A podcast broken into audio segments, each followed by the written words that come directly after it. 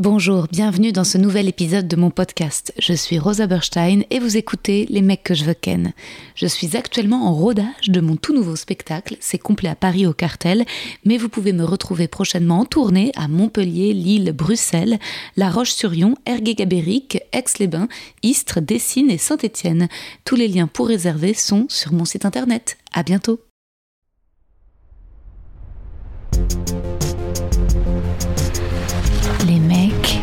Les mecs, les mecs que je veux ken.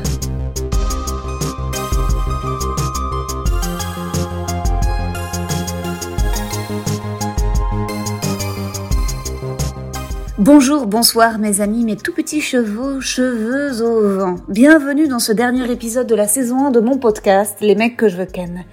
Avec mon père, j'ai invité mon père pour essayer de résoudre l'énigme de mon rapport aux hommes. Pourquoi n'ai-je pas encore rencontré le bon? Où est-il? Celui avec qui faire des bébés? Au moins rester quelques années ensemble. Pourquoi est-ce que je tombe si follement amoureuse, si vite? Et pourquoi cela devient vite aussi conflictuel, fusionnel, passionnel, impossible? Pourquoi je souffre autant? Je pense que, comme vous certainement, c'est très dur, en amour comme en amitié, de trouver des personnes avec qui on s'entend vraiment. Alors quand ça arrive enfin, on veut pas les laisser partir, on comprend pas tout de suite sur le moment les différences insurmontables. C'est tellement rare, pour moi, d'être attiré ne serait-ce que physiquement par quelqu'un, alors boum, quand l'alchimie opère, bah oui, très vite, une caresse veut dire beaucoup plus qu'une caresse. Et mon Dieu, après le confinement, vous imaginez dans quel état on va être, nous les célibataires, oi oi oi. Enfin, je sais pas. Je sais pas parce que, oui, il y a le sexe d'un côté, et l'affection, surtout, de l'autre. J'ai tellement envie de prendre mes parents dans mes bras. Je les adore. Parfois je les déteste, mais là, avec l'éloignement, j'aime tellement mon papa. Vous verrez, c'est un sacré personnage. Je suis heureuse et fière de vous le présenter. Bonne écoute.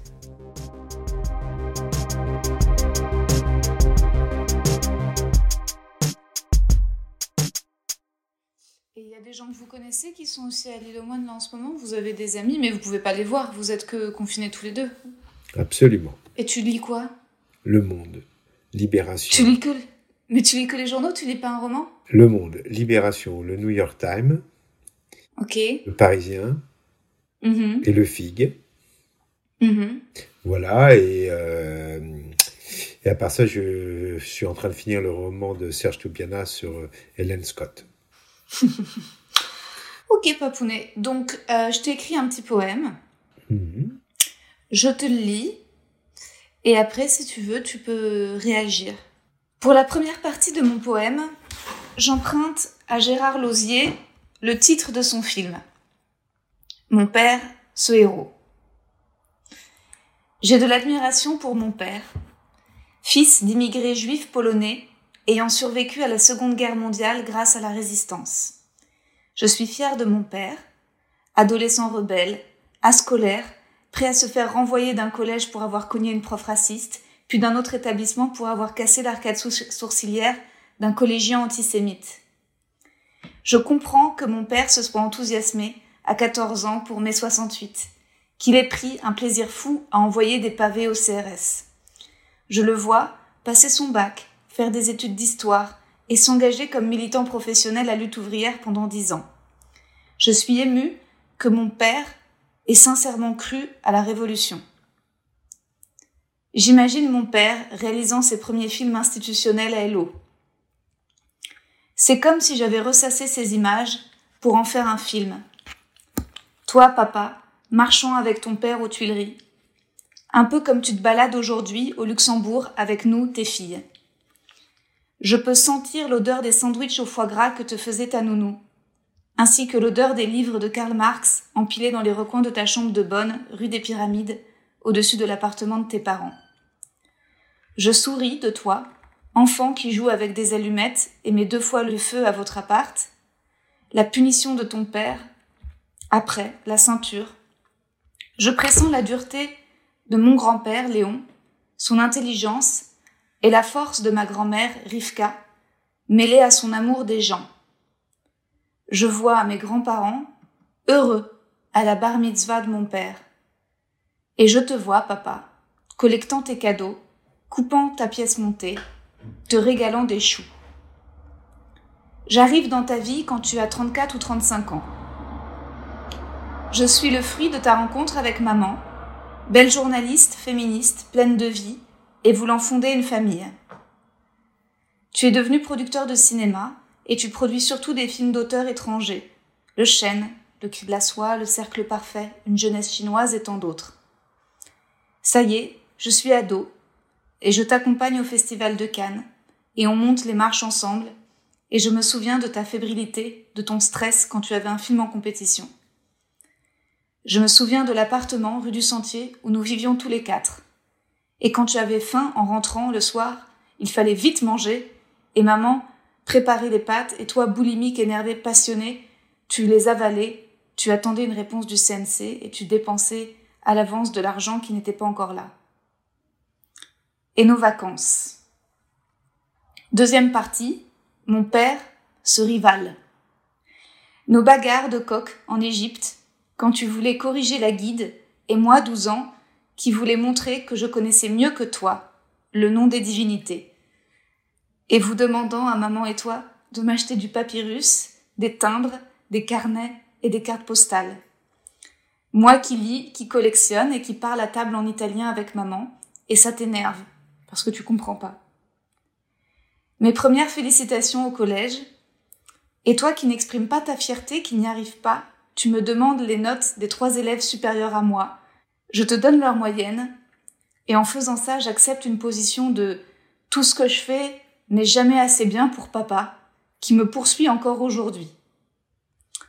Ta maladresse quand tu me demandes c'était complet samedi au théâtre? Ah bon, c'était complet, mais complet d'inconnus? Ou des gens que tu connaissais? Ah bon, c'était des inconnus, mais ils ont payé leur place? Ou c'était des invitations? Ah bon, ils ont payé, mais ils ont payé le tarif complet ou le tarif réduit? Mais ah bon, mais alors t'as gagné combien?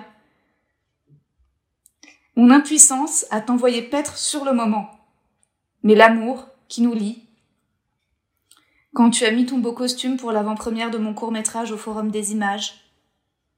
Quand tu viens voir mon spectacle de stand-up au Festival d'Avignon et que tu me vois suer et tracter et coller des affiches ta tristesse quand tu me sens seule. Toi qui me protégeais, ta Jewish princess, quand des profs voulaient me saquer au collège, parce que j'étais bonne élève mais insolente, parce que je me construisais en imitant mes parents, en volant ta violence, ta pureté, et les mots de maman, le langage, l'humour. Je t'aime, papa, et te remercie de venir échanger quelques mots dans mon podcast pour le dernier épisode de la saison 1 des mecs que je veux ken. Je sais que tu es très pudique. Je le sais. C'est pas un exercice auquel tu es habitué du tout. Mais sache que les Américains font beaucoup ça dans leur podcast, que Julie Delpy a filmé son père dans son propre rôle, et qu'après tout aussi, tu dis ce que tu veux. Écoute, euh, à 4, euh, je suis touché parce que par ton poème, touché. C'est très beau. Euh, je suis à 98% d'accord avec ce que tu racontes. D'accord. C'est quoi les 2% sur lesquels tu veux revenir? Non, mais il n'y a pas. Je veux rien revenir. Euh, Toronto. C'est ton portrait à toi de ton père. Il euh, n'y a pas à revenir. Je trouve ça des petites imprécisions, mais qui sont pas graves. Tu veux dire sur ton enfance? Oui. C'est dans le même lycée que je, qu'on m'a traité de sale étranger et qui était le lycée Charlemagne et qu'après euh, on m'a viré parce que c'est pas que j'ai fait plusieurs lycées, c'est que il y avait des gens d'Occident qui manifestaient que j'avais lâché euh, un extincteur sur eux.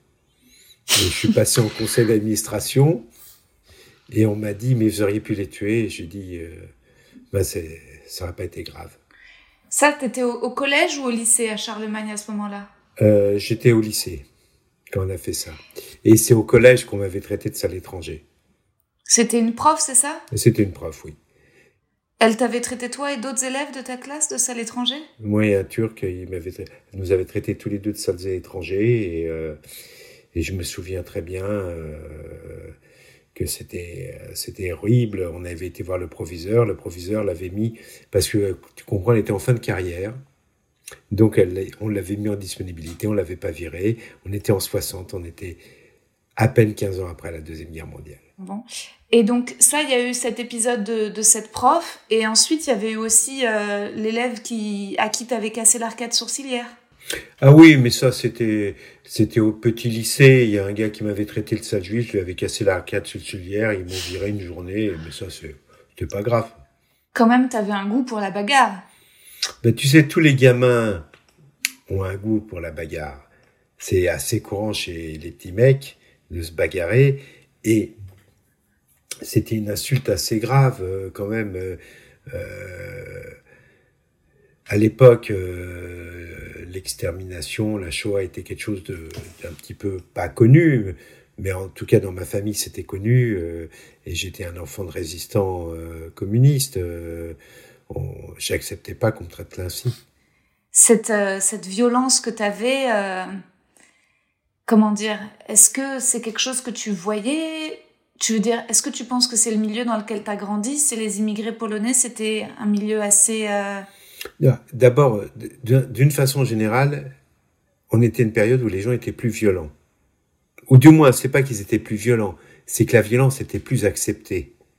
D'une certaine manière dans la société, c'était pas mon cas, mais souvent, il y a des, les parents battaient leurs enfants euh, la violence était intrinsèque. Euh, on était juste après 68. Les flics euh, s'étaient pas gênés en 68 pour nous taper dessus. Euh, quand on se faisait arrêter, on se reprenait rapidement un coup de matraque dans la tête. Les gens d'Occident arrivaient au bas des lycées avec des battes de baseball euh, pour aller casser du gaucho, comme ils disaient. Je veux dire, on était dans une période violente. Et en plus de ça, mes parents étaient, étaient des, immigrés polonais, donc ils venaient d'un pays où il y avait de la violence.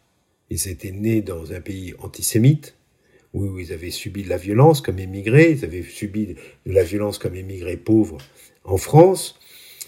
Et, euh, et puis la guerre, euh, c'était une période très violente, très dure.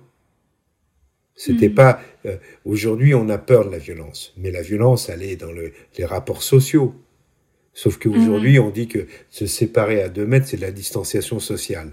Comme si la distanciation sociale n'était pas le quotidien de tout un chacun en fonction d'où tu te places. Mais est-ce que, justement, euh, le fait d'avoir euh, des filles, euh, deux filles, ça a apporté de la douceur dans ta vie? Alors, d'abord, j'ai des filles qui sont extrêmement douces, mais qui sont aussi assez violentes. euh,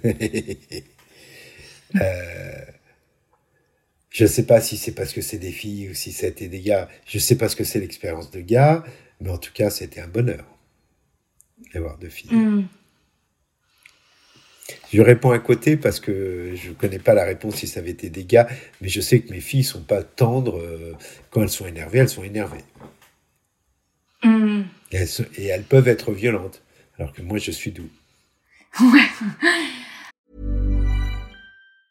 Even when we're on a budget, we still deserve nice things. Quince is a place to scoop up stunning high-end goods for 50 to 80% less than similar brands. They have buttery soft cashmere sweaters starting at $50, luxurious Italian leather bags, and so much more.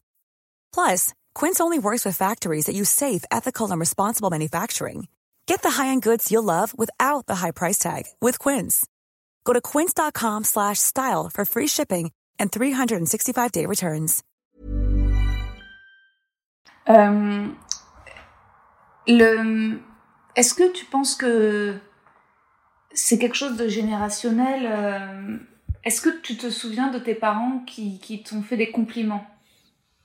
Tu sais, euh, on faisait des compliments, oui, mais pas c'est pas non, pas exactement des compliments. Ils étaient, ils avaient confiance, mais des compliments mm. pas tellement. Euh, on complimentait pas. Euh, euh, le problème, c'est qu'il fallait réussir. il fallait réussir, fallait être bon. on avait la chance d'avoir survécu. ils avaient la chance d'avoir survécu à la guerre. Ils croquaient la vie comme ils pouvaient au maximum et et euh, je, c'était pas bravo, bravo, bravo. Euh, non, non, pas du tout. C'était, euh, bah, il faut que tu fasses bien. C'était mm. une injonction, euh, mais par contre, ils avaient confiance. Mm. C'était plutôt de la confiance, comme moi, j'ai eu toujours confiance dans mes filles. plutôt que d'approuver euh, à chaque fois de béatitude à bravo mon chéri, à l'américaine, ah c'est très très bien, ah tu peux faire mieux, mais t'es gentil, t'es de la guimauve, ah non t'es du sucre, ah non t'es du chocolat, euh, euh tout euh, c'est pas ma culture et puis c'est pas quelque chose auquel je suis très fan. Ah Par contre, je suis fan absolument de faire confiance et j'ai toujours fait confiance à mes filles extrêmement parce que je les sens responsables et capables. Ouais, mais euh, t'as pas, tu dis tes filles au pluriel, mais entre ma sœur et moi, t'as pas euh, eu le même rapport. Euh... Ben non, il y avait l'aînée et, la cadette. Voilà. Comment, qu'est-ce qui s'est passé euh, Est-ce que tu te souviens du moment où tu me demandais les notes d'Anne-Claire Gorenstein, d'Alban Kraut et d'Anne Dupré Pourquoi ça t'intéressait autant?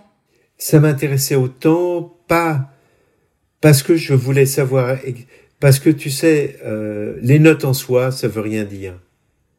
Et j'étais intéressé de savoir si, par exemple, tu m'aurais dit, euh, voilà, je veux dire, c'est comme si tes premières dans, c'était pour savoir un petit peu les autres où ils en étaient et l'ensemble de la classe. Euh, c'était euh, une question de me faire une opinion. C'était pas pour, euh, c'était pas pour que tu fasses mieux. C'était pour me faire une opinion à moi du, du niveau. Mmh. De la même manière que euh, si tu fais un devoir à la fac, on va te donner 11 et il va être très très bien. Et si tu fais un devoir euh, en primaire, euh, tu vas avoir 20 et on va te dire ah c'est extraordinaire, félicitations. Ce qui fait que par exemple beaucoup de gens sans, passent du lycée à la fac et, tombent des nues parce qu'ils s'aperçoivent qu'ils ont eu 12 alors qu'avant ils avaient 20. 20 parce que mm. c'est tellement plus facile de donner des 20. Ouais. C'est mais c'est sûr que donc toi, tu, tu penses que c'est bien une, une certaine éducation un peu à la dure, quoi. Non, pas à la dure. Euh, c'est pas une éducation à la dure. Non, je suis contre les éducations à la dure. Je suis pour faire confiance aux enfants. Je suis pour leur laisser leur liberté. Euh, euh, mais je trouve que le fait de complimenter à, à bout de bras, c'est pas ma tradition, c'est pas ma culture. Mm. Mais par contre, quand mes filles m'étonnent et quand tu m'étonnes, tu m'as étonné à Avignon, euh, euh, tu m'as étonné quand tu écrit un poème sur la plage en trois, en deux minutes. là, je te dis, mais tu m'étonnes, c'est génial. Comment tu as réussi à, dans la vie à, à, régler la question de la confiance en soi, qui est, j'imagine, une question toute la vie pratiquement parce que... Je crois que la confiance en soi, c'est beaucoup la confiance que te donnent tes parents. Tu sais, euh, je crois que... Je sais pas si j'avais confiance en moi ou pas, mais euh, il fallait y aller. Euh, c'est comme si d'où je partais, il n'y avait pas d'obstacle pour aller sur la lune, quoi. Il fallait y aller. Il n'y avait pas de problème. Et, et j'ai eu la chance d'avoir de l'amour, beaucoup d'amour de mm. mes parents. Euh, donc moi j'ai fait pareil euh, vis-à-vis de mes filles et vis-à-vis de toi, de leur donner de l'amour et de la confiance. Mais est-ce que est-ce que est-ce que l'amour venant de ta mère était plus simple, plus clair et peut-être plus plus joyeux? Est-ce que l'amour venant de ton père était plus compliqué et peut-être moins encourageant, moins non, non, non, non, euh, non, franchement, tous les deux, ils avaient, euh, c'était pas compliqué. Ni mon père ni ma mère, c'était pas compliqué. Ma mère était plus simple, c'était plus direct, mais mon père nous aimait euh, profondément. Il y avait, lui était plus compliqué. Par contre, par rapport à l'amour, euh, et mon père m'a transmis un truc, m'a transmis quelque chose d'absolument extraordinaire, c'est la tolérance. C'est quelqu'un, la tolérance, c'est-à-dire ne pas avoir de jugement sur les autres qu'il soit rond, qu'il soit grand, qu'il soit moche, qu'il soit beau, qu'il soit... quel qu'il soit, ne pas juger mm. les gens. Ne pas faire du gossip. Faire, euh, euh, euh, faire de l'anti-Facebook. Oui, tu dis ça, mais parfois, tu as quand même ce comportement un peu typique des fils d'immigrés, qui est que tu as une admiration un peu élitiste vers euh, les professeurs de médecine, euh, vers euh, les, les grands reporters, vers les... Tu t'es quand même... attiré par la, la réussite des autres et comment dire Je suis attiré par tout ce qui est une réussite qui est liée à la curiosité. Hmm. C'est-à-dire tout ce qui est la science, le spectacle, l'art, tout ce que tous les gens qui sont curieux, ils m'attirent. S'ils sont journalistes, pourquoi pas. Euh, peu, peu importe le métier, c'est la curiosité qui m'attire. C'est euh, mm. c'est le c'est le c'est la la rapidité, c'est le, le regard. Et c'est vrai, c'est vrai, c'est pas une question d'émigrer, c'est une question de c'est pas parce qu'ils sont fils d'émigrés ou quoi que ce soit, c'est que euh, et c'est vrai que quand je vois des grands savants, euh, je me dis mais comment ils sont devenus grands savants? Oui, ça m'intéresse. Quand je vois des cinéastes et des très bons cinéastes, je me dis mais comment ils sont devenus grands cinéastes? Oui, ça ça ça c'est une curiosité que j'ai. Et comment tu définirais l'intelligence? Par la curiosité. Hmm. C'est-à-dire quelque chose, toujours essayer de savoir pourquoi, comment, pourquoi, comment, euh, ne jamais avoir d'idées préconçues, ou essayer d'en avoir le moins possible plutôt, parce qu'on en a toujours, et mais d'essayer toujours de regarder, de d'essayer de définir, mais euh, tiens, euh, comment on arrive, pourquoi cela, qu'est-ce qui explique, ah tiens ça, je sais pas comment ça marche, Hmm. Comprendre. Pour moi, c'est ça l'intelligence. Hmm. Et c'est hmm. aussi la compréhension des autres. Peut-être d'abord et avant tout. Et ça, c'est quelque chose que tu as moins quand tu es jeune, parce que quand tu es jeune, tu es un petit peu, euh, es un petit peu, je dirais, euh, euh, tu as des idées préconçues souvent. Mais même en, politique, tu vois, toujours se dire mais pourquoi lui il est là euh... Est-ce que tu, tu, considères quand même que que devenir père ça t'a appris plein de choses? Est-ce que qu'est-ce qui a changé en toi en tant qu'homme en devenant père? Euh, Oui, ça apprend. Euh, bah, c'est extraordinaire de devenir père. Moi, j'ai toujours aimé transmettre. Alors, j'avais enfin deux pendant quelques années euh, deux personnes que, à qui je pouvais transmettre euh, comment on a battu les pyramides, comment on a fait les châteaux, que, donc euh, faire un musée, on n'a pas fait qu'un musée, on fait un deuxième musée, expliquer, transmettre. Mmh. être un peu dictatorial peut-être à certains moments. Mmh. C'est comme ça que tu l'as vécu parce que tu avais envie de jouer mmh. plutôt qu'aller au musée, mais c'est autre chose. Est-ce que tu te souviens que c'est quand même moi qui t'ai fait qui t'est ouvert un peu sur le métier d'acteur et sur le théâtre? Mais bien sûr, parce que mm. quand tu vois de l'intérieur quelqu'un, ça t'ouvre un petit, ça te fait un regard que t'es, qui est pas obligatoirement le tien. Tu peux avoir un, regard extérieur et là, comme c'était ma fille, j'avais un regard intérieur. J'aimerais que on discute aussi de nos ressemblances et nos différences. Par exemple, en matière de, culture, de livres, de séries, de films. J'ai l'impression que les bouquins, on lit jamais les mêmes pratiquement. Mais par contre, on, j'ai j'ai un souvenir très fort avec toi. C'est quand on est ensemble allé voir euh, La La Land au Max Linder. Et tu t'en souviens? Non, mais je me souviens qu'on était voir ensemble. Non, mais je m'en souviens pas bien de souvenir en commun. Vas-y. Bah, c'était, on était allé à l'avance, on avait un peu bousculé les gens pour prendre les meilleures places au premier étage et avoir de l'espace pour nos jambes. Et puis, il y a eu la première scène sur le grand écran du Max Lander où ils dansent sur leur voiture et on s'est regardé et on était tous les deux, euh, enfin, on partageait, on, c'était un moment de, de, plaisir de cinéma qu'on partageait tous les deux. Mmh. Et, euh, et puis ensuite, on a regardé le film et et puis euh, à la toute fin, il y a la chanson euh, d'Emma Stone qui qui chante et qui pleure en racontant sa tante euh, qui s'est suicidée. Puis on pleurait tous les deux ensemble. et ensuite, le film s'est terminé et, et on s'est dit qu'on avait été heureux de partager ça. Et c'est vrai que le c'est vrai que tu m'as tu m'as transmis euh, tu m'as transmis euh, l'amour du cinéma. ça, c'est toi qui Parfois, il y a des films qu'on aime en commun, comme la série de Tchernobyl, on a adoré tous les deux. Oui, mais ça, c'est facile d'aimer tous les deux parce que c'est un très très grand film. Proxima, le film avec Eva Green, on a aimé tous les deux. Absolument, c'est très bien. C'est un vrai film féministe. Féministe dans son cœur, c'est-à-dire qu'il n'a aucune prétention d'être un film féministe. Il n'est pas à la mode. Il est, très très vrai. Et c'est le fait qu'une une femme doit choisir entre sa position de femme éducatrice avec un petit enfant, petite fille dans l'occasion, et, sa passion pour sa carrière, et que le film tourne autour de ça. Je trouve que c'est c'est tellement actuel, tellement tellement vrai, et et que c'est ça n'a pas été assez défendu comme euh, un grand film féministe, alors qu'il y a des films féministes contre les hommes parce que c'est plus d'actualité qui prennent plus le dessus, alors que je trouve ça beaucoup moins fort.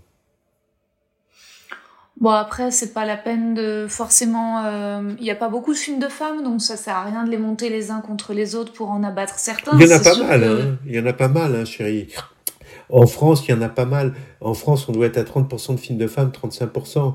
Il y a des différences parce que les femmes n'ont pas encore accès à des budgets euh, comme ceux des hommes, mais au nombre de films de réalisatrices, il y en a beaucoup. En tout cas, il y en a eu peu récompensés euh, cette année euh, au César. Mais ça, c'est un sujet sur lequel on n'est pas forcément obligé de revenir parce que. Non, parce qu'il y a deux sujets. Il y a le sujet Polanski le fait de récompenser. Euh, moi, j'ai voté Proxima. Je suis très déçu que c'est, par exemple, et elle l'ait pas eu, mais le sujet des Césars, il n'est pas là. Comment la question du féminisme, bah justement, je voulais en parler, ça s'est posé dans ta vie. Est-ce que c'est d'avoir une mère euh, très forte? Parce que j'ai l'impression que ta mère avait un caractère énorme, mais que quand même, est-ce que tu dis, est-ce que tu dirais quand même qu'elle était par certains aspects soumise euh, dans, dans, le cadre du foyer euh, à ton père? Ou pas du tout? Bah, C'était notre génération soumise, j'aurais pas employé ce mot-là, parce que ma mère était tout sauf quelqu'un de soumis. Mais effectivement, euh, c'était une autre période, une autre génération qui était plus, euh, qui était, qui était moins indépendante euh, que le sont les, les jeunes femmes d'aujourd'hui, oui. Mm. Et pour moi, le féminisme est arrivé tout simplement, euh, c'est que ma première copine euh, euh était au MLAC, euh, qu'on se battait, que jamais on n'aurait accepté une pub de soutien-gorge, comme aujourd'hui. C'est-à-dire qu'aujourd'hui, à la fois le féminisme est partout et à la fois il y a, les pubs sont terrifiantes et nous, on n'acceptait pas les pubs, on était révoltés, on était, on était des enfants de 68 et on était et moi, je militais dans un groupe qui a présenté la première femme candidate aux élections, euh, ce qui n'était jamais vu en France, aux élections présidentielles, mmh. qui était Arlette Laguille. Mais ensuite, dans ton expérience de, de, producteur de cinéma, euh, j'imagine que la question du féminisme à ton époque a dû se poser un peu différemment, surtout que est-ce que tu te souviens du, du choc quand tu as appris euh, la mort de Marie Trintignant? Ah oui, bien sûr, parce que j'aimais beaucoup Marie. Ah oui, oui, mais ça c'était un gougnafier, et ça l'est toujours. Euh, si tu veux, ça c'est comme la violence euh, avec le, le confinement, euh, la violence qui est faite aux femmes, c'est pas possible, c'est une horreur.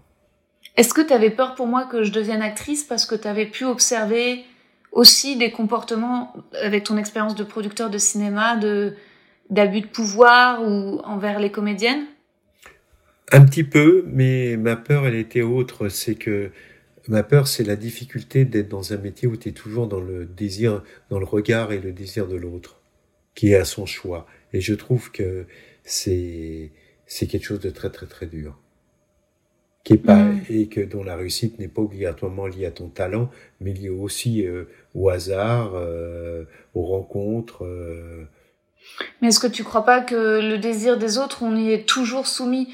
Quand tu es producteur, il t'est soumis au désir des financiers qui veulent bien. Oui, mais beaucoup moins quand même. Beaucoup moins. Hmm. Beaucoup moins hmm. parce que t'as pas qu'un financier. Quand c'est la différence entre le cinéma et la télévision. Un film de cinéma, tu as l'avance sur recette. Si t'as pas l'avance sur recette, tu peux avoir Canal+, tu peux avoir, tu as, plusieurs sources de financement. Tu as des coproductions étrangères. Oui, mais euh, quand tu es écrivain, il faut être publié. Ensuite, il faut que les journalistes t'aiment. Ensuite, il faut que as plus de choix. T'as plus de hmm. choix que que dans le métier de comédien. C'est ça qui me faisait peur. Est-ce que c'était pas plutôt le fait que ce soit pas suffisamment intellectuel pour toi? Non, non, peut-être. non, euh, non, c'est pas. Je l'aurais jamais formulé comme ça.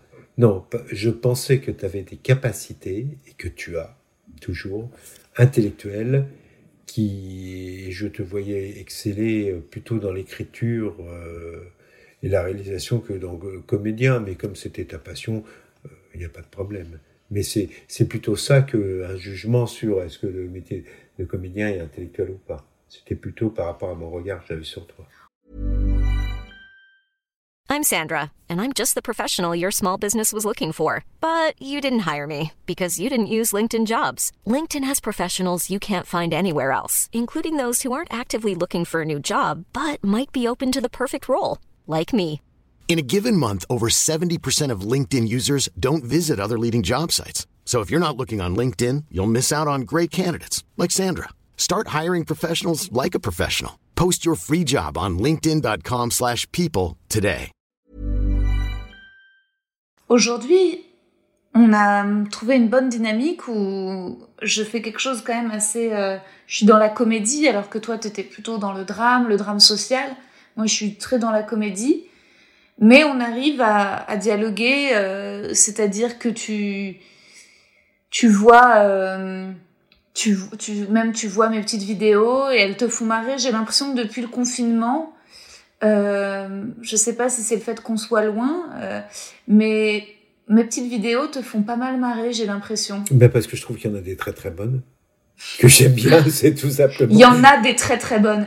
Non, tu remarques a, quand même que c'est toujours il y, un peu par la j'adore, il y en a que j'aime un peu moins, comme toujours. Mais je trouve qu'il y en a vraiment où tu as, des trucs vraiment très très bien, chérie. C'est pour ça. Je trouve Mm. que c'est vraiment bien. Euh, là, Oui, oui. celle, celle Oui. de der- la, la dernière sur euh, Thomas Mann m'a fait. J'ai trouvé ça poilant. Qu'est-ce que tu veux que je te dise? Je trouve que tu as beaucoup d'humour. Moi, je suis pas, j'ai pas énormément d'humour. Et je trouve que souvent, il y a un humour qui est l'humour de ta génération, qui est l'humour du stand-up, qui est souvent un humour sexuel ou qui est lié à la chose sexuelle. Moi, je suis pas très à l'aise. Mm. Donc, euh, j'aime moins, j'aime moins ce, ce thème-là parce que c'est un thème auquel je suis pas très à l'aise. Et pourtant, quand t'es venu avec euh, avec euh, ta compagne à mon spectacle, t'as observé qu'elle se tordait, euh, qu'elle oui, beaucoup que- justement à ces blagues-là. Ah bah oui, ça m'a fait très plaisir. Tu, tu, tu vois pas que quand je fais des blagues sur le sexe, il y a un aspect politique Mais derrière bien sûr, chérie, me prends pas. Il y en a certaines que j'aime beaucoup. Je te dis, je suis moins, j'ai une éducation très pudique, je suis très, j'ai plus de mal avec ça, c'est tout. Je dis pas que j'aime Mhm. pas. C'est sûr que c'est, c'est quand je parle de sexe, c'est pour parler euh, aussi de la question du, du plaisir et du, et du plaisir féminin et que c'est pas. Et, et moi, j'ai toujours dit, je t'ai toujours dit que j'ai essayé une chose que j'ai pas bougé, que euh, ça me gênait pas. euh, J'ai jamais été un père qui dit ah, ah non non, il faut pas qu'un mec touche ma fille. euh, Bah oui, pas du tout. C'est d'ailleurs même, c'est-à-dire que t'es pudique, mais quand même, t'as aussi produit beaucoup de films qui étaient des films assez érotiques. Ah bah bien sûr, mais euh, en parler, me, c'est pas mon ma culture. Ça m'empêche pas que la chose est quelque chose que je trouve passionnant. Voilà. c'est que le le c'est pas un sujet que tu rejettes. Moi, je me souviens très bien quand j'étais enfant, tu m'avais dit, je sais pas si c'est vrai, mais que dans la Torah, un homme, une femme a le droit de demander le divorce si son mari ne lui procure pas d'orgasme. C'est vrai. Tu tu penses que c'est vrai ça Qu'il Oui, oui, ça dans c'est la des- Torah? c'est- c'est c'est une des raisons euh, du divorce, c'est que euh, l'homme ne procure pas de plaisir à la femme. hein. Oui, oui, c'est vrai. Et euh, d'abord, il y a le divorce qui est autorisé. Et puis, euh, moi, j'ai toujours dit, euh, faites l'amour si vous trouvez, mais faites-le avec plaisir. Hmm. Et c'est toujours ce que j'ai dit à mes filles et que je pense profondément que c'est quelque chose de positif, Hmm. à condition de le faire avec plaisir. Est-ce que tu penses que c'est possible aujourd'hui dans en France aujourd'hui de d'écrire un film ou d'écrire une série qui parle des juifs de façon non caricaturale Est-ce que tu penses que c'est possible de faire ou est-ce qu'il faut pas en parler? Je pense que c'est possible, mais il faut l'intérêt de le faire. euh, euh, pourquoi dire on n'a pas à parler des juifs, on ne parle pas des chrétiens, on ne parle pas des musulmans. On a un sujet qui peut se retrouver dans un milieu juif euh, spécifique, mais c'est d'abord un sujet.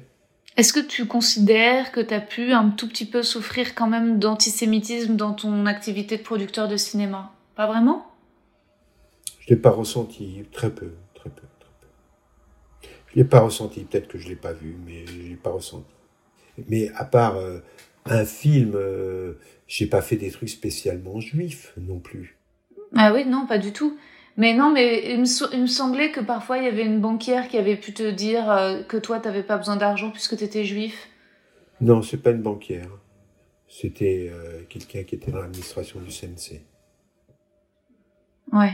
Et t'as jamais senti de regard de technicien qui te voyait comme le, le producteur juif qui veut pas les payer Enfin, non? Ça T'as jamais eu senti ça? Si, quelquefois, mais il y a toujours des cons, qu'est-ce que tu veux? Bon. Euh, des, des, des, cons, des débiles, ça, ça existe toujours. De toute façon, euh, l'antisémitisme, hein, c'est que euh, quelque chose qui existe. Euh, la majorité des gens sont antisémites et comme disait Freud, toute la question est la question de degré. Est-ce que tu t'es fait beaucoup d'amis dans ta vie? Non. Pas beaucoup, hein? Non. Quelques-uns, mais pas beaucoup. Est-ce que tu te sens à l'aise dans les groupes? Moi, je me sens très à l'aise dans les groupes, mais euh, c'est pas pour. Mais est-ce que, qu'est-ce que précise ta question parce qu'elle est générale. Ce que je veux savoir, c'est, c'est, euh, j'ai, moi, j'ai l'impression parfois de peut-être euh, d'être assez. Je me demande si si euh, si le fait qu'on ait eu un noyau, une une famille aussi fusionnelle, a fait que j'ai pu laisser un peu même si j'ai des amis, mais un peu en dehors. J'ai l'impression que pour toi, c'est d'abord la, la, famille, ta compagne, tes filles, que, ensuite que ce soit ma mère et ensuite la compagne que tu as aujourd'hui, mais il y a peu de, de sorties, il y a peu de... T'es pas... Euh, T'es pas quelqu'un de très fêtard, euh, comment dire, euh, qui picole, qui... J'ai l'impression que qu'il y a quelque chose de très sérieux en toi, quand même. Non, c'est que ça m'emmerde. J'aime bien boire avec des copains et rigoler, mais bon, euh, mais je trouve que c'est emmerdant à la fin, c'est un peu vain, quoi. Mm. Je peux boire, euh, un, soir, ça me fait très plaisir de boire, euh, mais d'abord, je suis pas quelqu'un qui boit, alors à part quand je rencontre des amis, et mais aller dans, dans des bars, etc., bon, à, partir d'un moment, je m'emmerde. J'ai l'impression que ces années à Lutrouvière t'ont quand même vachement marqué. Bien sûr. Ce côté euh, staccanoviste euh, et un peu ce côté unique. Il y a une lutte et, et puis et puis peut-être avoir du mal à, à, accéder à de la légèreté ou tu vois euh, c'est très euh, ce qui compte c'est le débat c'est la discussion écoute je sais pas probablement ce que tu mets sur les années avec lutte ouvrière c'est aussi euh, c'est aussi d'une période d'où je viens, où tout était débat, questions, euh, réponses, on était tous très très sérieux. On se prenait tous mhm. trop au sérieux. Ouais, c'est ça que je veux dire. On, était, on se prenait trop au sérieux. On, se prenait détendeur d'une vérité, et, et c'était pas uniquement mm. Hello, c'était l'ensemble. C'était, on était une génération qui se prenait trop au sérieux, qui avait pas assez de légèreté bien sûr. Bah oui, parce que, enfin, c'était toi particulièrement parce que dans cette même génération, tu avais aussi Coluche, tu avais des proches, tu avais Woodstock, tu avais, avais des gens qui étaient hippies, mais toi, c'était pas, c'était pas ta, ta, formation, quoi. C'était pas ma formation et on était beaucoup comme moi et n'oublie pas quand même euh, avec une histoire spécifique quand même derrière, un peu lourde. Quand même, mm. quand j'étais petit euh, sur la plage. Euh, de Cannes, je me souviens avec un copain, on comptait ceux qui avaient, ceux qui étaient immatriculés, qui avaient les numéros des camps de concentration et ceux qui n'avaient pas. Comme jeu. Hmm. c'est pas très. Oui. c'est sûr que c'est, c'est pas très léger. C'est pas le jeu sur la plage, c'est pas les châteaux de sable. Mais, j'ai fait les euh, châteaux de sable et je me suis bien marré. Mais, euh, hmm. mais il y avait, il y avait un truc un peu lourd, quoi. C'était, c'était lourd, quoi. Oui, c'est ça, c'est qu'il y, y, a un pathos ashkénaze quand même assez... Euh, oui, je sais pas si c'est un pathos ashkénaze, mais des fois je me suis toujours demandé, tu vois, ma mère n'avait pas de tante, n'avait pas d'oncle, mon père n'avait pas d'oncle, n'avait pas de tante, euh, euh, les cousins ça n'existait pas, et eux ils ont eu la chance, ils ont eu leur, noyau familial qui a survécu pendant la guerre, mais sans ça, il y a eu beaucoup de gens qui sont passés, et donc euh, c'était un peu lourdingue, mon père a perdu sa sœur, qui est morte à Auschwitz, bon tout ça c'est euh, tu rentrais dans la chambre de mon père, il y avait le, portrait de sa sœur, euh, mon frère porte le nom de sa sœur. Euh, je veux dire, ça existait quand même. Hmm. Mais, Est-ce que tu... ouais. mais par contre, il n'y avait pas de... Le tout, c'était l'avenir. Toujours voir vers le... Pas le derrière, pas se plaindre, pas être... euh, C'était mal, mais plutôt, qu'est-ce qu'on peut faire? C'était plutôt euh, construire des fusées que de se plaindre de ce qui s'était passé. C'est sûr, mais il y a, il y a toujours quand même ces... Aujourd'hui, t'es- tu es plus, plus, certainement plus léger que tu l'étais quand, quand, quand ma sœur et moi, on était enfants. Oui, mais, Mais parce que aussi que- j'ai dû régler des problèmes, sûrement. Parce que la vie, Mm. parce que les vieux sont les, les vieux, parce qu'ils ont ils ont un peu de, de vécu, donc ils sont un peu de distance. Ils sont pas euh, tout est blanc et tout est noir. Je dirais que pas du tout que t'étais... J'ai pas de souvenir de toi dépressif, Ah, J'aimais bien me marrer, j'ai toujours bien. mais j'ai des souvenirs de toi avec des tristesses, euh, avec des larmes, euh, avec... euh, Surtout euh, quand on allait voir des dessins animés, le, tu vois, le dimanche, le roi lion, ça te faisait pleurer. C'était, il y avait, et puis je me demande si, Oui, mais ça c'est aussi une chose. C'est moi je venais d'un milieu où il n'y a pas de honte à ce que les hommes pleurent. Et il y a euh, des milieux où un homme ne doit pas pleurer. Je sais pas pourquoi un homme, de, euh, euh, les femmes doivent pleurer, mais pas les hommes. Ben, moi je non, mais ça c'est sûr que toi tu te retiens pas, tu pleures. euh, Bah oui. j'ai j'ai jamais rencontré quelqu'un comme ça, un homme qui soit à la fois très, euh, comment dire, un peu brutal et en même temps qui pleure aussi facilement. Dès qu'il y a un truc qui t'émeut, tu pleures euh, très Bah, vite. si j'en Et ton frère est pareil, vous pleurez ensemble. Oui, mais chaque Gérard est pareil, À chaque fête, vous pleurez un peu. mais est-ce que ça, ce truc de pleurer aussi facilement, c'est c'est pas. euh, J'ai j'ai l'impression que c'est un truc très Bernstein. Non, c'est aussi un truc d'Europe de l'Est. Il n'y a pas de honte à pleurer. Ah, tu penses que c'est quelque chose d'un peu slave, un peu russe euh, Oui, on n'a pas honte à crier, on n'a pas honte à pleurer, on n'a pas honte des sentiments. Mm, ouais. Il n'y a pas ce côté hidalgo euh, que les Espagnols ont poussé jusqu'au bout, le côté hidalgo qui peut pas pleurer, euh, tu vois, euh, qui est quand même une sombre Mm. connerie. Oui, c'est sûr que moi, euh, bah, je pleure beaucoup et j'exprime beaucoup mes sentiments, mais parfois je, je, je rencontre peu de en face de. C'est assez rare les hommes qui n'ont qui expriment de l'autre côté leurs sentiments aussi. C'est un truc chez les Français en tout cas très tabou encore aujourd'hui. Par contre, euh, il y a un côté Fellman, il y a un côté de notre famille qui est pas autant comme ça, le côté euh, le côté plus riche euh, de ils ont ils ont eu plus de douceur, non? Non, je crois pas. Non, non, ils n'ont pas plus de douceur. Je crois pas. Je me considère pas aujourd'hui comme une intellectuelle. Euh, J'ai l'impression que là où on diffère tous les deux, c'est que je vois, je te ressemble dans le côté staccanoviste et la doxa, et ce côté même un peu rigide, qui a du mal à, à se détendre, à profiter. Mais les moments où l'humour, en fait, pour moi, euh, la création, c'est des tout petits trucs très légers, tout petits. C'est des petits poèmes, c'est des petites blagues, c'est des petits, c'est, tu vois, moi je suis vraiment, euh, mon écrivain c'est Kundera quoi. C'est vraiment quelque chose de, de, de sensuel, de Mais je crois que c'est moi qui t'ai cynique. conseillé de le lire d'ailleurs. La plaisanterie, je crois. Oui, c'est pas sûr. Ça se trouve, c'est plutôt maman qui me l'a donné plutôt. C'est pas sûr que ce soit toi. Parce que tu me donnais des trucs à lire assez chiants quand même. tu vois. la, la biographie de Trotsky, c'est quand même extrêmement chiant. Parfois, il y a un truc que j'ai du mal à comprendre. Oui. C'est les gens qui sont euh, anarchistes. Les gens qui disent qu'ils sont pour le chaos. J'ai du mal à... Tu vois, est-ce que tu es comme moi là-dessus? J'ai du mal oui, à oui, oui, comprendre... oui, je euh, trouve ça, moi je trouve ça absolument, euh, l'anarchie, je trouve c'est vraiment bête, c'est vraiment le, le, le stade zéro de la politique. Ouais, j'ai du mal avec les gens qui disent qu'ils veulent pas voter parce que il faut renverser le système et c'est pas en votant qu'on va améliorer le système. J'ai Oui, du mal à euh, communiquer. Oui, bah c'est, euh, Hmm. c'est bébête. Hmm.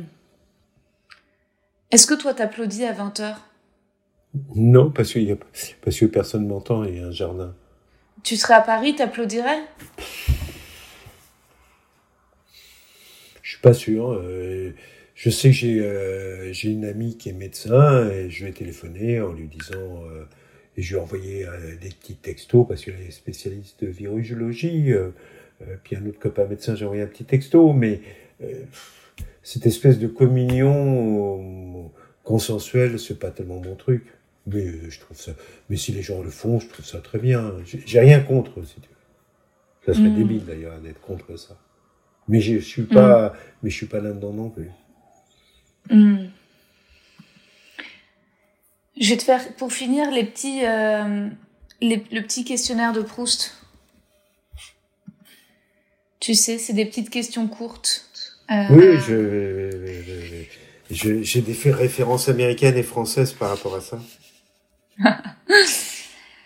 Euh, la qualité que tu préfères chez un homme? La franchise. La qualité que tu préfères chez une femme? L'intelligence.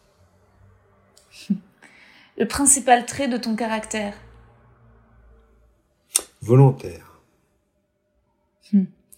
Ce que tu apprécies le plus chez tes amis Honnêteté et franchise. D'accord. Quel est ton principal défaut? Je sais pas, j'en ai beaucoup. tu peux en citer plusieurs? Non. tu veux citer aucun de tes défauts? Tu suis pas assez persévérant. C'est-à-dire? Ben, quand je veux faire quelque chose, je travaille pas assez. Il faudrait que je travaille encore plus pour que ça réussisse. Quelle est ton occupation préférée? En ce moment, c'est le jardin. En général, c'est le cinéma. Et sans ça, c'est c'est faire. Quelle est ton idée du bonheur? Avoir la liberté d'entreprendre. Euh, au sens de la possibilité d'entreprendre. Quel serait ton plus grand malheur? La perte de mes enfants. Si tu n'étais pas toi, qui voudrais-tu être? Je sais pas. Je peux pas répondre. Parce que je suis moi. Je sais pas répondre à ça. Où aimerais-tu vivre? Allez, on dit États-Unis New York Si j'avais le choix. Si tu avais le choix, c'est le lieu où tu rêverais de vivre Ce serait New York? Le lieu où j'aime vivre, c'est Paris. Mais si on, je ne pouvais plus vivre à Paris, j'aimerais bien vivre à New York. Quelle est ta couleur préférée? Aujourd'hui, le bleu. Aujourd'hui Avant, c'était le rouge? Oui. Ta fleur préférée? La rose. Hum. Pour Rosa Luxembourg? Non, pour Rosa Burstein. Qu'est-ce que tu détestes par-dessus tout? Ce que je déteste par-dessus tout, c'est la bêtise. Comment aimerais-tu mourir?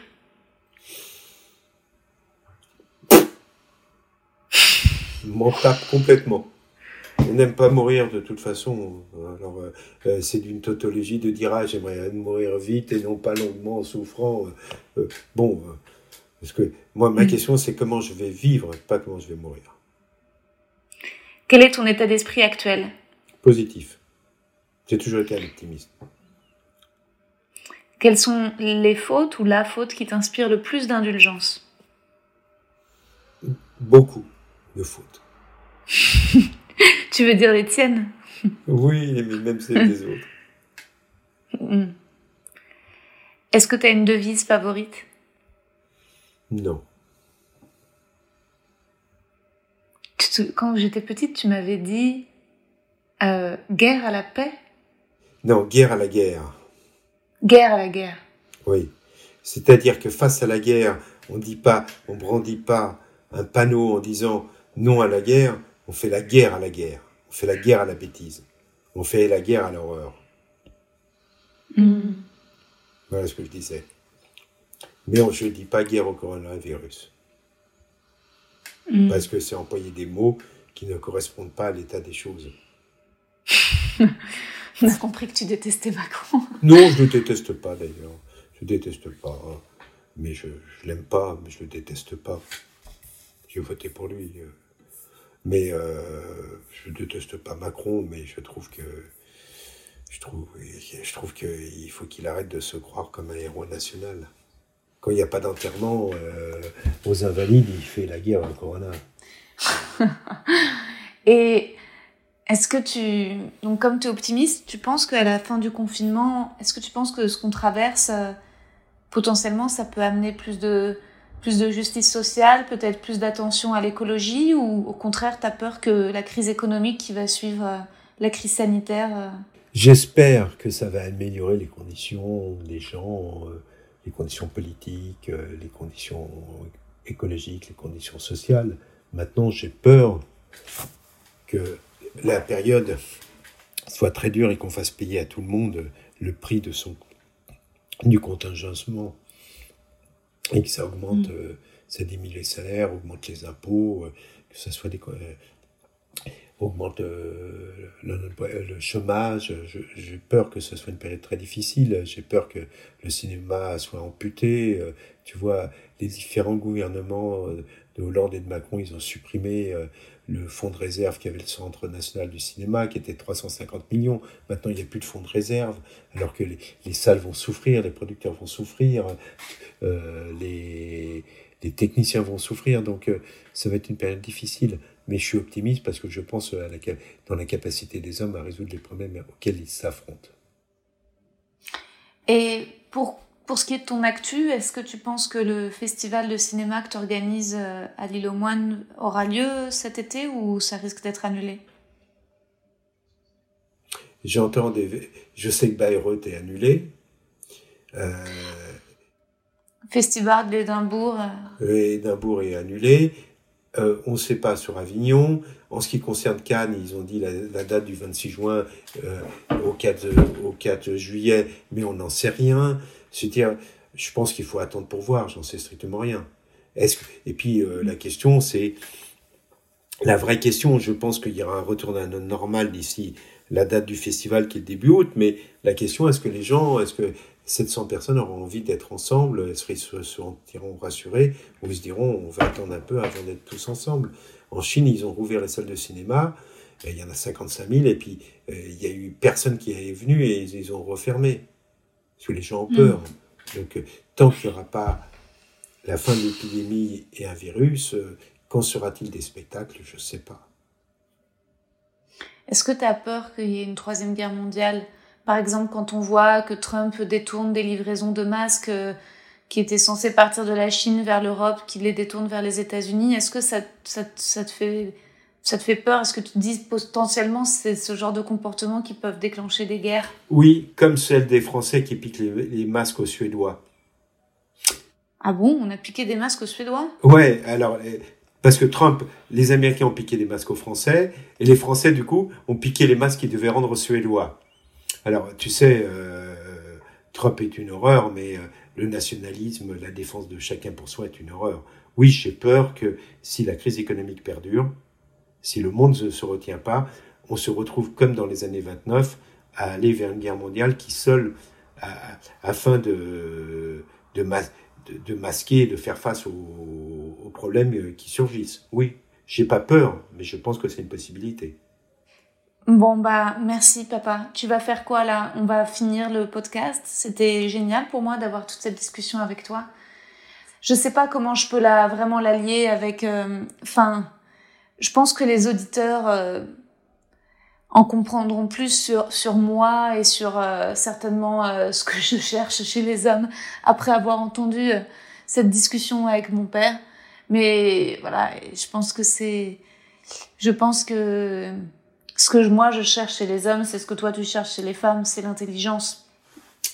Oui, moi je cherche à m'amuser. c'est ça.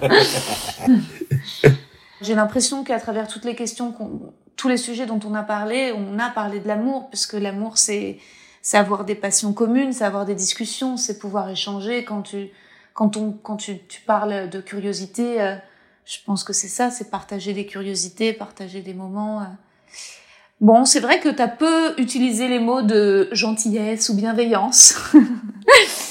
c'est vrai que peut-être euh, moi le tort que j'ai eu, c'est parfois d'être d'être attiré par des hommes que j'admire et pas de me poser la question suffisamment de leur euh, de leur gentillesse et peut-être parfois de tomber sur des mecs un peu un peu connardos quoi. C'est difficile de trouver d'avoir toutes ces qualités réunies. Parfois t'as des t'as des gars qui sont qui sont malins, mais qui sont très égoïstes et, et pas très généreux. Et puis t'as des gars gentils, mais bon, sont pas non plus.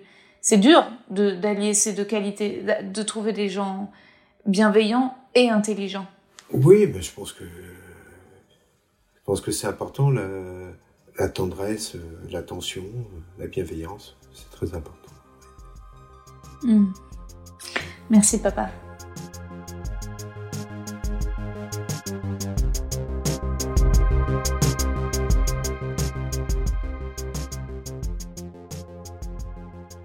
Alors, qu'est-ce que vous avez pensé de cette discussion avec mon père? Assez sérieuse, hein? En la réécoutant, je me trouve très sage, très respectueuse de la figure du paternas inauguras patriarchas.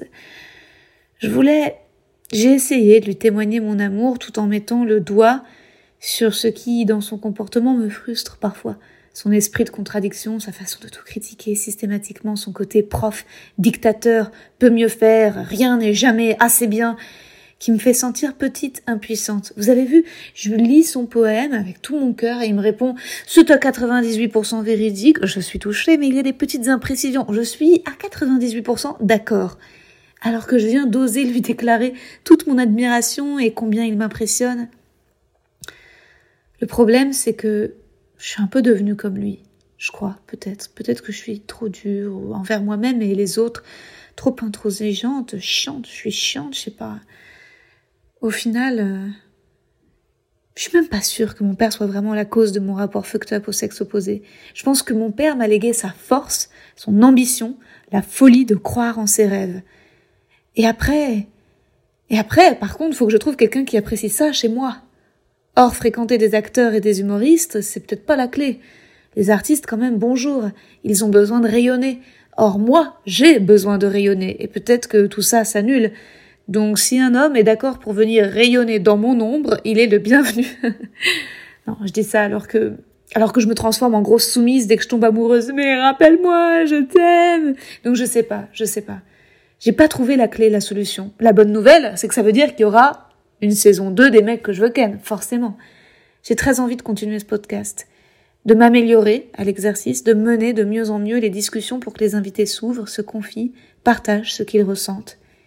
J'ai envie de continuer à inviter des humoristes, parce que c'est tellement agréable un invité blagueur avec qui ping-ponger. Pourquoi pas aussi des écrivains, des philosophes, pas d'hommes politiques a priori, non. Mais why not des économistes, des chercheurs, D'ailleurs, si vous avez des idées, des envies, écrivez-moi sur Insta et j'irai étudier vos recommandations. Même si, même si un jour je trouve un mec et que je fais des enfants, il y aura toujours des mecs que je veux ken, que je désire, qui me rendent folle, que je peux pas avoir. Et puis, c'est sans fin, parler d'amour, d'amitié, du couple, de sexe, de manque de sexe. je suis un peu émue. J'ai pas les bons mots pour finir cette saison 1. Je voudrais surtout vous remercier d'avoir écouté et je vous dis à dans quelques mois. Et d'ici là, prenez soin de vous. Les mecs, les mecs, les mecs que je veux ken.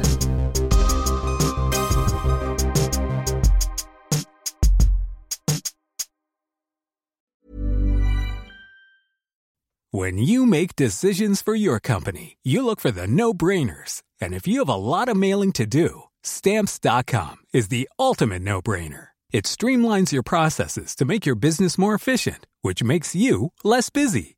Mail checks, invoices, legal documents, and everything you need to keep your business running with Stamps.com. Seamlessly connect with every major marketplace and shopping cart. Schedule package pickups and see your cheapest and fastest shipping options from different carriers. With rates up to 89% off USPS and UPS rates. And with the Stamps.com mobile app, you can take care of mailing and shipping wherever you are. Make the same no-brainer decision as over 1 million other businesses with Stamps.com. Sign up with Code PROGRAM for a four-week trial, plus free postage and a free digital scale. No long-term commitments or contracts. That's Stamps.com. Code PROGRAM. Vous avez aimé cet épisode? N'hésitez pas à le dire en faisant une petite story, en taguant mon compte et celui du podcast, at que je veux ken sur Insta. Vous pouvez également soutenir mon travail en venant voir mon spectacle, en lisant mon livre et en commentant sur YouTube les replays vidéo de mes chroniques sur France Inter. Je suis tous les mardis dans Zoom Zoom Zen. Merci, bisous.